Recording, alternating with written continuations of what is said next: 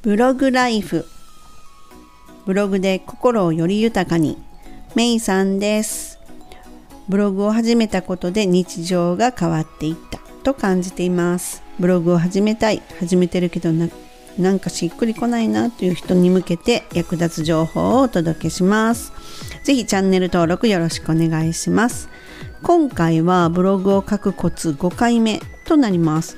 前回は毎日投稿が難しいなら毎日書くっていうことを習慣化しよう。積み上げることで成果が出るっていうものは習慣化なくして結果なしっていうような内容をお届けしました。でね記事をね書けば書くほど難しいなって思うようになっていませんか？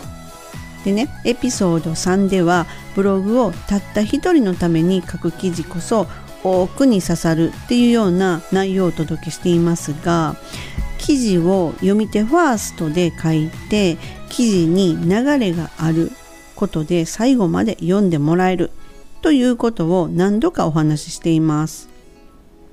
で今回の5回目のブログを書くコツではそこに入れるとねもっと読み手ファーストの記事が書けるよというお話をお届けします。ブログを始めた頃っていうのはねどうやって書いたらいいんかなって言ってキーボードの上で手が止まっていたなっていうのをね覚えています。最初の記事ってほんとボロボロでね恥ずかしくてね読めたものじゃないんですよ。っていうのはまあ誰もが言ってますよね。まあみんなそうやってね今があるわけなのでね歴史ですね。あ話がそれていってました。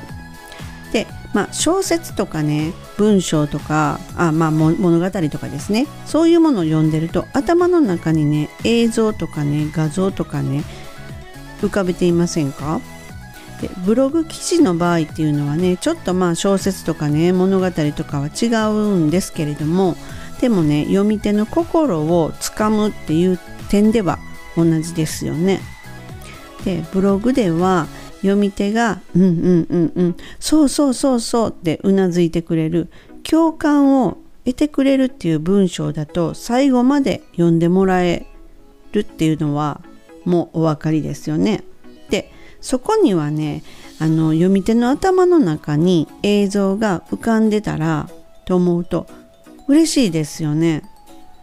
そういう文章を書くっていうのにはもちろんね文章の流れっていうのは必要なんですけれどもそこに加えて絶対的にね効果があるって思ってるものがあるんですよ。それはね例え話です。しかもね具体的な例え話であればなお効果的です。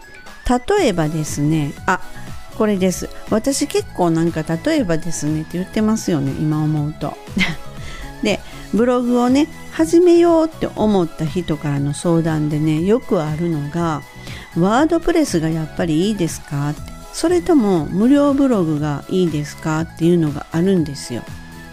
まあ今から始める人の話ですね。でそのね例え1の1いきますよ。ワードプレスよりもハテナブログの方が初心者にはいいですよ。使い勝手がいいですしね。操作もね簡単で難しいカスタマイズっていうのは不要なんですよ。即始めれますよ。はい。でこれがね例え1の1です。じゃあ次に例え1の2いきます。ワードプレスよりもハテナブログの方が初心者にはいいですよ。使い勝手がいいですし操作も簡単で難しいカスタマイズなんていらないんですよ。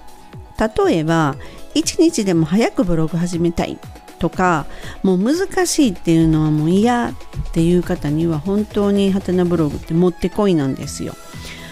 ブログのね外枠っていうのがあるんですがそのねデザインっていうのも無料でね選ぶだけでねサクッとね可愛くなるんですそれにね文字の装飾でね太文字とか文字の色っていうのもね直感的にねボタンを押すだけでねできちゃうんですよで何といってもね登録したその日から即ブログっていうのをね始めることができて最初にね必要なものがね全部揃ってるんですよ。なのでとりあえず1日でも早く始めるどころか今からでもねもうね速攻始めれるのがハテナブログのいいところなのでおすすめしますよ。どうです？ちょっとあれでしょ？ふんふんふんふんって思いません？でもう一つ言っちゃいますね。例え2の1私はブログを始めたものの文章がへったくそでした。どうしても選択成功したくて頑張ったら稼げるようになりました。じゃあ次例え2の2です。私はブログを始めたものの幼い頃から文章を書くのがもう苦手でした。でもね下手くそのままでブログがね稼げるわけもない。下手なりにブログで記事を書き続けました。本を片手に改善を目指した結果今では上手な文章とお金という2つをね手に入れました。成功するためには努力に勝るものはないっていうふうに思っています。どうです？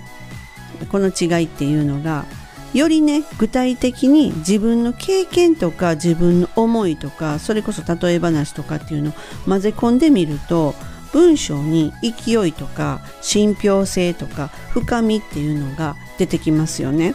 でそしてね何よりも悩んでる困ってるっていう読み手の人に共感を得やすくって読み終わる頃にはああそうかっていうふうに解決策を得てすっきりするここを目指して記事を書きます。記事っていうのはね、うん、そのためにもねこの流れがある記事。プラス具体的な例え話を入れる。そういうことによってあの読み手ファーストがもっと濃厚なものになっていきますよっていうのを今回ブログを書くコツ5回目でお届けしました。是非ねあのご自身のブログとかにね取り入れてみてください。本日はこの辺で最後までお聴きくださりありがとうございました。ではまたすぐお会いしましょう。めいさんでした。バイバーイ。